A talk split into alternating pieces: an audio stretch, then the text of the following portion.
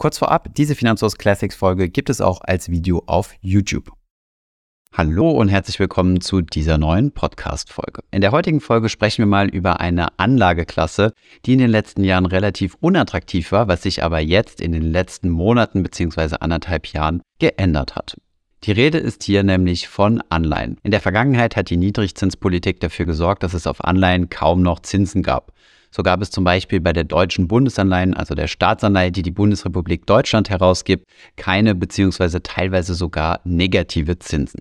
Wer also noch Rendite mit Anleihen machen wollte, der musste in deutlich risikoreichere Anleihen investieren, beispielsweise Anleihen, die von Schwellenländern herausgegeben wurden oder Unternehmensanleihen. Die Zinswende der großen Zentralbanken, beispielsweise EZB und Fed, haben aber dafür gesorgt, dass jetzt insgesamt das Zinsniveau gestiegen ist, was auch einen Einfluss auf die Anlageklasse Anleihen hat. Das war Grund genug für uns, diese Anlageklasse nochmal genauer unter die Lupe zu nehmen. Deswegen wünsche ich euch jetzt viel Spaß mit dieser Podcast-Folge.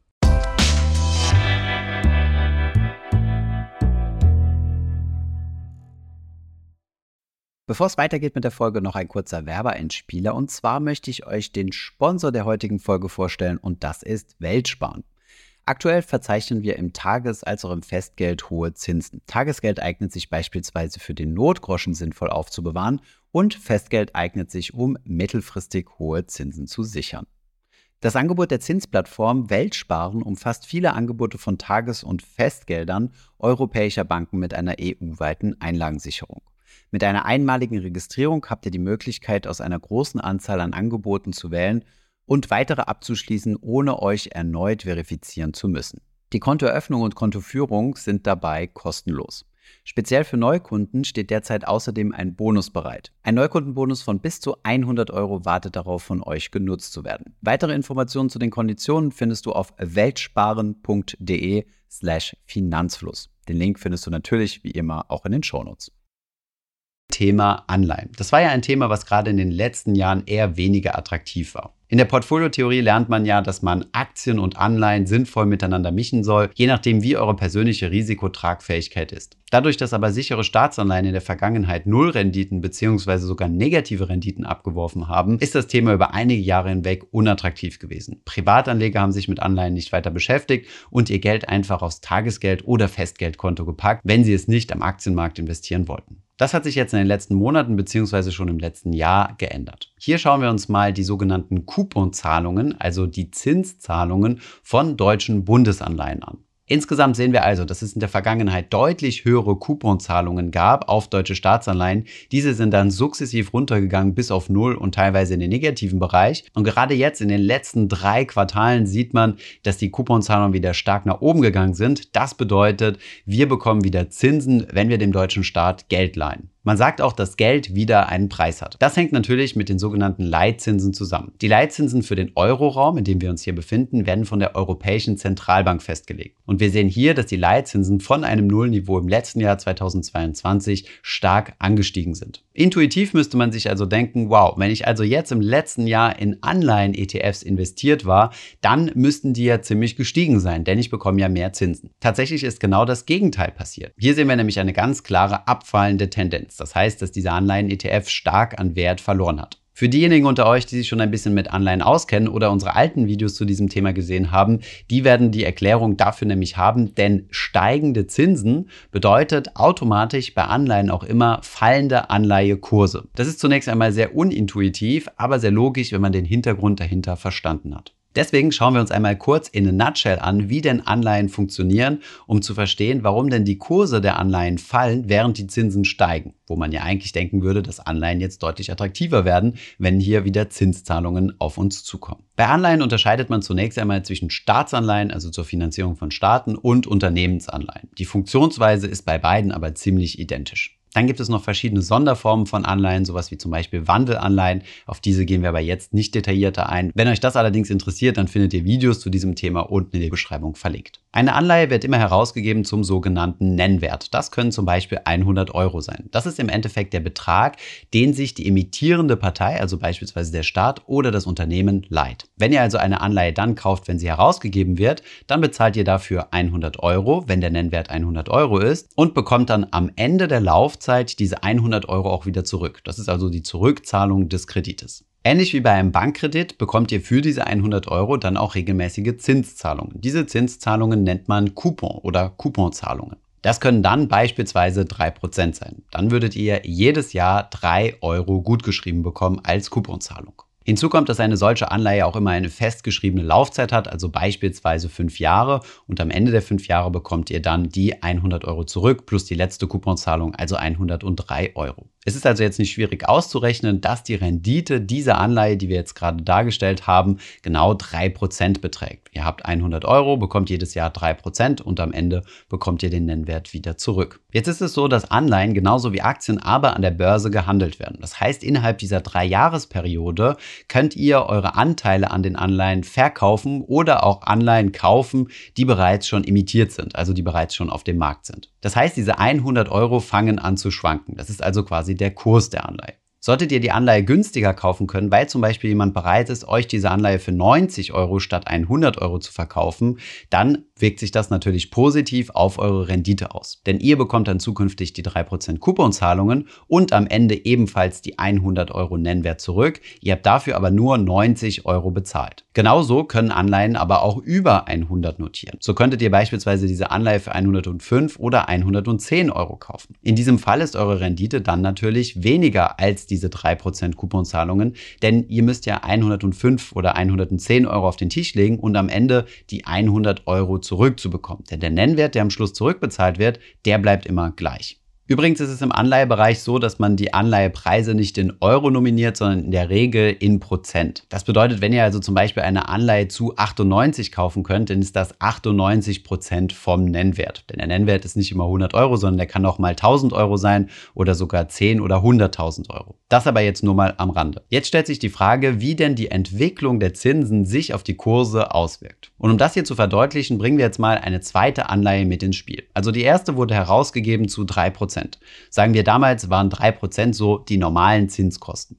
Jetzt ist das Zinsniveau aber gestiegen, wie das, was jetzt gerade in den letzten Monaten passiert ist. Und dann sagen wir mal, dieselbe Anleihe bei gleicher Bonität und allem drum und dran bleibt genau identisch, steigt jetzt auf 5% Coupon. Das heißt, es kommt eine neue Anleihe, die ihr auch zu 100 kaufen könnt, ihr bekommt aber 5% jedes Jahr ausbezahlt. Das würde ja dann automatisch bedeuten, dass die erste Anleihe, nennen wir sie Anleihe A, an Attraktivität verliert im Vergleich zu Anleihe B. Denn wenn ihr Investor seid, für welche Anleihe würdet ihr euch entscheiden? Die, die 3% bezahlt oder die, die 5% Coupon bezahlt? Die Antwort ist relativ simpel. Natürlich entscheidet ihr euch für die Anleihe mit der höheren Couponzahlung, also die 5%. Dementsprechend bedeutet das aber auch, dass die Anleihe zu 3% Coupon weniger attraktiv geworden ist. Wenn ihr also hier Investor seid und diese verkaufen wollt, müsst ihr die zu vergünstigten Konditionen anbieten. Das heißt, der Anleihekurs von eurer 3% Couponanleihe wird fallen, denn diese Anleihe ist weniger attraktiv als die 5% Anleihe. Und genau das ist der Grund, warum Anleihe-ETFs in der Vergangenheit so stark verloren haben. Denn das Zinsniveau ist gestiegen, das heißt die alten Anleihen, die sich in den entsprechenden ETFs befunden haben oder in die ihr vielleicht sogar investiert seid, sind im Vergleich zu den neuen unattraktiver geworden. Denn die Zinsen sind gestiegen und das sorgt wiederum dafür, dass die Kurse der Anleihen fallen. Es gibt also sozusagen attraktivere Alternativen. Dieser Effekt kann übrigens auch genau umgekehrt stattfinden. Das bedeutet, wenn Zinsen fallen, dann sind die alten Anleihen, die noch eine hohe Verzinsung haben, natürlich attraktiver und dementsprechend steigen deren Kurse auch über den Nennwert hinaus. Jetzt, wo ihr diesen Zusammenhang verstanden habt, müssen wir zwei Dinge unterscheiden, die leider im Anleihebereich ziemlich häufig verwechselt werden. Denn auf der einen Seite habt ihr den sogenannten Couponzins, also das, was ihr jedes Jahr ausgeschüttet bekommt, und dann habt ihr den sogenannten Anleihezins, also im Englischen nennt man diesen Yield to Maturity.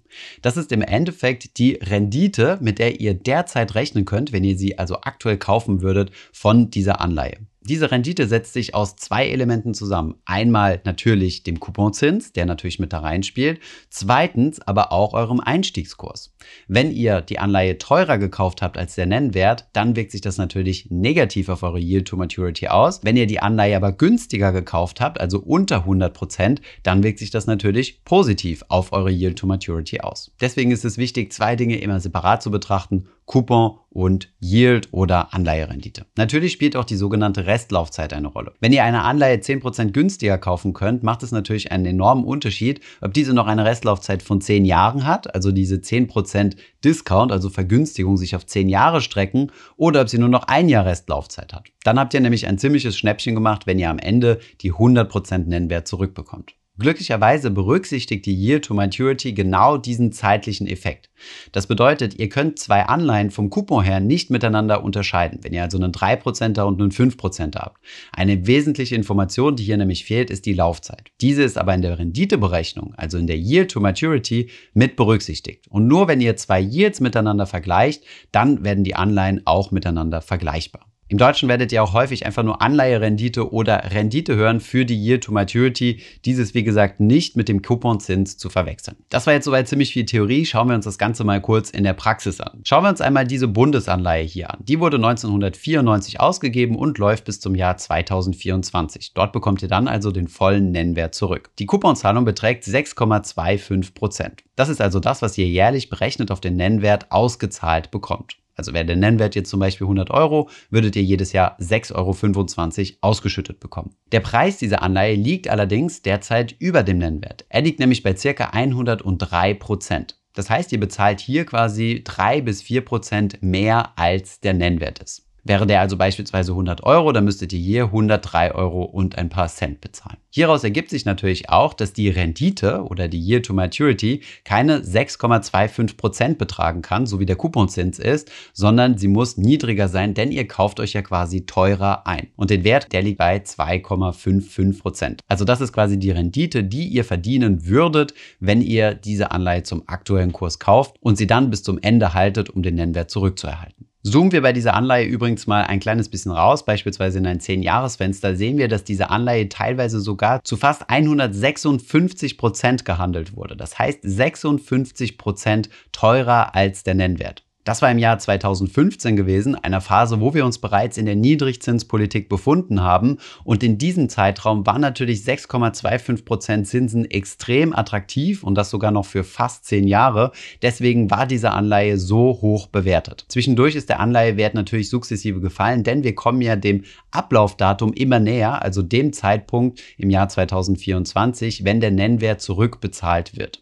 Dementsprechend gibt es auch immer weniger Jahre, wo diese 6,25 Prozent ausbezahlt werden. Ich hoffe, das war bisher nicht zu kompliziert gewesen. Ihr seht, Anleihen sind ein super spannendes Feld, aber hier muss man wirklich ein bisschen Verständnis mitbringen, um zu verstehen, welche die Mechanismen sind, die am Anleihenmarkt wirken, um hier nicht überrascht zu werden und sich zu denken, oh, ich kaufe jetzt mal einen Anleihe-ETF, die Zinsen steigen ja. Wir halten also fest, steigende Zinsen bedeutet fallende Anleihekurse, denn die alten Anleihen werden unattraktiver. Fallende Zinsen bedeutet steigende Anleihekurse, denn die alten Anleihen werden attraktiver. Sie zahlen nämlich noch schön viel Couponzinsen. Und dann ist noch wichtig festzuhalten, je länger die Restlaufzeit ist, desto extremer ist dieser Effekt. Wenn ihr also noch eine Anleihe mit 10 Jahre Restlaufzeit habt und die Zinsen steigen, dann werden die Kurse besonders stark fallen und umgekehrt. Also wenn die Zinsen fallen, dann werden die Kurse besonders stark steigen. Je näher wir der Endfälligkeit kommen, also dem Zeitpunkt, wo die Anleihe zurückbezahlt wird, desto näher kommt der Kurs wieder zurück an den Nennwert.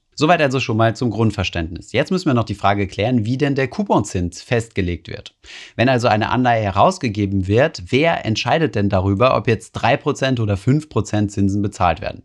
Klar, das aktuelle Zinsniveau spielt natürlich eine Rolle, aber wenn nur das ausschlaggebend wäre, dann würden ja alle Anleihen quasi gleich bepreist werden. Also jeder hätte denselben Coupon. Das ist natürlich nicht der Fall. Hier kommt ein wichtiger Faktor ins Spiel, nämlich das ist die sogenannte Bonität. Das bedeutet, je sicherer die Emittentin der Anleihe angesehen wird, desto weniger Coupon muss man bezahlen, um Investoren anzuziehen. Staatsanleihen, die eine besonders hohe Bonität haben, also das klassische AAA-Rating, wie beispielsweise der deutsche Staat, die profitieren davon, dass sie sich möglichst günstig verschulden können, die Coupons also möglichst gering sind. Andere Staatsanleihen, zum Beispiel aus Schwellenländern, die deutlich riskantere Investments sind, die haben auch eine geringere Bonität und müssen daher auch deutlich höhere Couponzinsen bezahlen. Höhere Coupons bedeutet im Umkehrschluss, wenn alles andere gleich bleibt, auch höhere Renditen, also höhere Yields. Dieselbe Logik gilt natürlich auch bei Unternehmensanleihen. Unternehmen, die sehr stark verschuldet sind und nah an der Profitabilitätsgrenze sind, die müssen natürlich deutlich höhere Coupons bezahlen als Unternehmen, die weniger verschuldet sind und sehr profitabel arbeiten. Die Einschätzung darüber, wie risikoreich oder risikolos ein Investment ist, das nehmen Ratingagenturen und der Markt vor. Die Ratingagenturen geben verschiedene Ratings ab, die dann einen Einfluss auf die Verzinsung haben. Bei Anleihen gibt es also zwei wesentliche Risiken. Risiko Nummer eins ist das Ausfallrisiko. Also wie wahrscheinlich ist, dass die entsprechende Emittentin ausfällt. Das wird wie gesagt über das Rating geregelt. Und das zweite ist das Kursrisiko, das wir eben schon gesehen haben, dass ein Anleihekurs während seiner Laufzeit auch sehr stark schwankt. Dieser Kurs wird, wie wir eben erfahren haben, ja durch das Zinsniveau quasi beeinflusst. Aber es gibt natürlich noch ganz viele andere Faktoren, die Anleihekurse bewegen. Unter anderem zum Beispiel, wenn sich die Bonität der Emittentin verändert. Wenn also die Anleihe ursprünglich herausgegeben wurde zu einem A-Plus-Rating und das Rating fällt zum Beispiel auf, sagen wir mal B-, dann wird sich das natürlich auch sehr negativ auf den Anleihekurs auswirken. Denn die Ausfallwahrscheinlichkeit ist gestiegen. Das macht die Anleihe weniger attraktiv und dementsprechend fällt der Kurs. Anhand dieser Bonitäten wird dann übrigens auch das Risiko gemessen. Man könnte pauschalisieren und sagen, dass Staatsanleihen generell etwas sicherer sind als Unternehmensanleihen. Allerdings, wenn man sich jetzt zum Beispiel Staatsanleihen von Schwellenländern anschaut und die mit Unternehmensanleihen vergleicht von sehr etablierten Konzernen wie beispielsweise eine Unternehmensanleihe auf Microsoft, dann kann auch der umgekehrte Fall eintreten, dass eine Staatsanleihen aus einem Schwellenland eine höhere Rendite abwerfen muss als eine sichere Unternehmensanleihe mit Höchstrating wie zum Beispiel Microsoft. Soweit also mal zum Thema Thema Anleihen. Für uns als Privatinvestoren ist es gar nicht so einfach, in Anleihen zu investieren. Denn die Mindestinvestitionssumme ist ziemlich hoch. Das heißt, eine Diversifikation bei direkten Anleiheninvestments ist ziemlich schwer. Außerdem gibt es auch immer mehr regulatorische Hürden, die es uns als Privatanleger schwieriger machen. Deswegen gibt es Anleihen-ETFs, wo ihr, genau wie bei Aktien-ETFs, in diese investieren könnt und dann in einen breiten Anleihekorb investiert seid.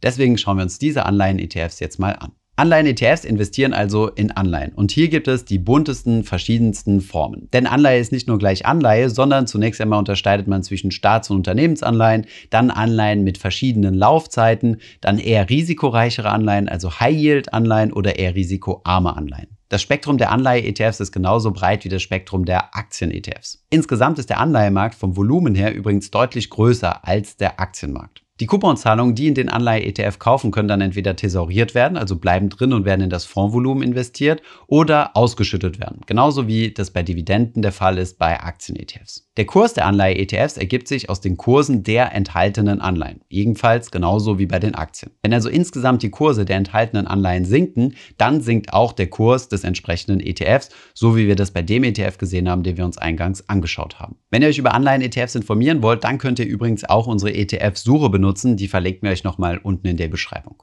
Zur Veranschaulichung, wie ein solcher Anleihen-ETF aussieht, haben wir uns mal den Eurozone Government Bonds herausgesucht, einen ETF von X-Trackers. Und hier sehen wir auch die Aufteilung der verschiedenen Laufzeiten. Dieser hier ist ziemlich breit gemischt mit Anleihen mit einer Restlaufzeit von 1 bis 3 Jahren und teilweise sogar mit Anleihenlaufzeiten mit über 25 Jahren. Möchtet ihr nur in Anleihen investieren mit kürzeren Laufzeiten, dann könntet ihr euch für dieses Schwesterprodukt hier entscheiden, wo hier 1 bis 3 schon im Namen steht und das bedeutet, es wird hier nur in Anleihen investiert mit Laufzeiten zwischen einem und drei Jahren. Jetzt stellt ihr euch sicherlich die Frage, sind denn Anleihen überhaupt attraktiv? Denn wir haben ja gesehen, die Zinsen sind gestiegen und die Kurse der Anleihen-ETFs sind gefallen. Um diese Frage zu beantworten, brauchen wir halt leider jetzt wieder eine Glaskugel, denn das Ganze hängt natürlich von der zukünftigen Zinsentwicklung ab. Wenn ihr also davon ausgeht, dass zukünftig die Zinsen von den Zentralbanken noch weiter angehoben werden, um weiterhin die Inflation zu bekämpfen, dann werden auch Anleihen-ETFs weiter fallen. Sollten die Zinsen aber konstant bleiben oder sogar leicht abgesenkt werden in den nächsten Jahren, dann wird sich das natürlich auch positiv auf die Kursentwicklung von Anleihen und Anleihen-ETFs auswirken. Wenn ihr also immer schon mit dem Gedanken gespielt habt, zusätzlich zu euren Aktien noch Anleihen dazu zu mischen, könnte das jetzt eine gute Möglichkeit sein, euch die hohen Couponzinsen zu sichern. Damit seid ihr natürlich nicht davor geschützt, dass die Kurse noch weiter fallen, wenn das Zinsniveau steigen sollte. Aus diesem Grund gilt hier genau dasselbe wie bei Aktien. Mit Sparplänen könnt ihr das Thema Market Timing geschickt umgehen. Wenn ich also jetzt Aktien-ETFs zu meinem Portfolio hinzumischen möchte, wie mache ich das am besten? Sichere Staatsanleihen, die in Euro nominiert sind, könnt ihr für euren sogenannten risikofreien Teil benutzen. Das solltet ihr dann wirklich nur in Staatsanleihen oder Staatsanleihen-ETFs investieren, die ein höchstmögliches Rating, also beispielsweise AAA haben und natürlich in Euro herausgegeben sind, sonst habt ihr nämlich ein Wechselkursrisiko. Alternativ könnt ihr es natürlich auch so handhaben, wie wir es in der Vergangenheit eher empfohlen haben, das Geld, was ihr sicher anlegen möchtet, eher auf ein Festgeldkonto Bankkonto zu packen, denn dort habt ihr eine Einlagensicherung bis 100.000 Euro und erst wenn ihr über die 100.000 Euro hinausgeht, dann solltet ihr überlegen, ob ihr es nicht in Anleihen investieren möchtet. Wie sieht es denn jetzt mit Schwellenländeranleihen aus oder Unternehmensanleihen?